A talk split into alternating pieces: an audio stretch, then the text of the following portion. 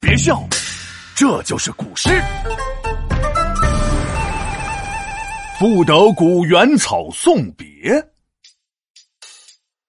白居易，字乐天，诗歌题材很广泛，创作的形式多种多样，惯用的语言通俗易懂。乐天乐天现实主义，乐天乐天诗魔诗魔，年少应试诗一首，戏精仍然脍炙人口。皮大龙，我觉得我家阳台的草成精了。什么？它是长腿跑了，还是长翅膀飞走了？都不是，是我每次把它们拔掉，没过几天就又长出来了。你说气人不？哎呀，这有什么？草的生命力本来就很顽强，早就有一首著名的古诗歌颂了这点，那可是脍炙人口，人尽皆知。难道你连这首诗都不知道？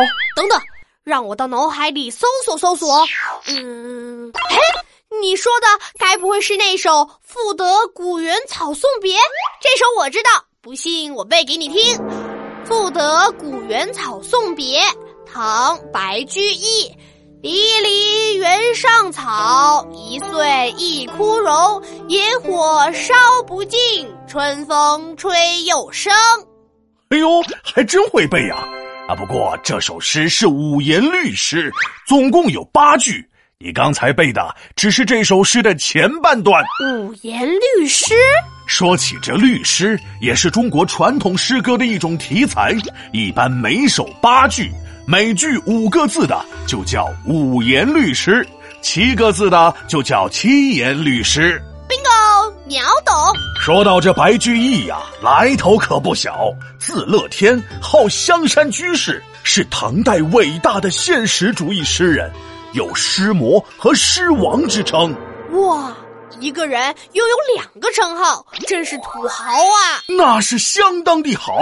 这首诗的诗名其实是。古原草送别，因为唐代科举考试规定，凡是按指定的题目作诗，都要在题目前面加“赋得”二字，所以这首诗其实是白居易少年时应试的作品，也是他的成名作。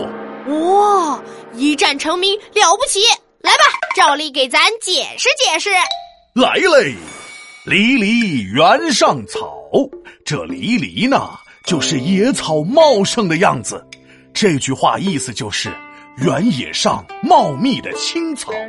一岁一枯荣，就是这些野草又长一岁了，过年又能收到压岁钱喽。闹闹别闹，我看你是想拿红包了。枯指枯萎，荣指茂盛。这句话的意思是每年枯萎了又新生。诗的前两句描写的是古老原野上草木茂盛，你看这两句看似平淡，实际揭示了草木茂盛与枯败的自然规律。看似平淡，却很深刻。后面两句我貌似懂了：野火烧不尽，春风吹又生。就是说，野火也不能把草烧尽，春风吹来的时候，草又重生了。因为春天到了，万物复苏嘛。哎呀呀呀呀，不得了了！都说对了，早干嘛去了？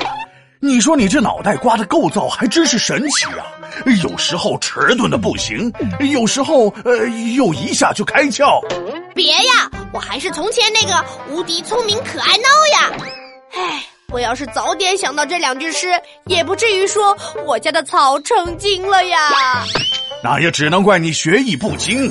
这后面两句呢，可是千古名句，不仅展示了草木的顽强生命力，也象征人在逆境中顽强拼搏、奋发向上的精神。想不到小小的野草生命力这么强，我也要向他学习，变成无敌聪明、顽强拼搏呢。不过皮大龙。这首诗叫《古原草送别》，不是写送别吗？怎么读下来都是在描写野草啊？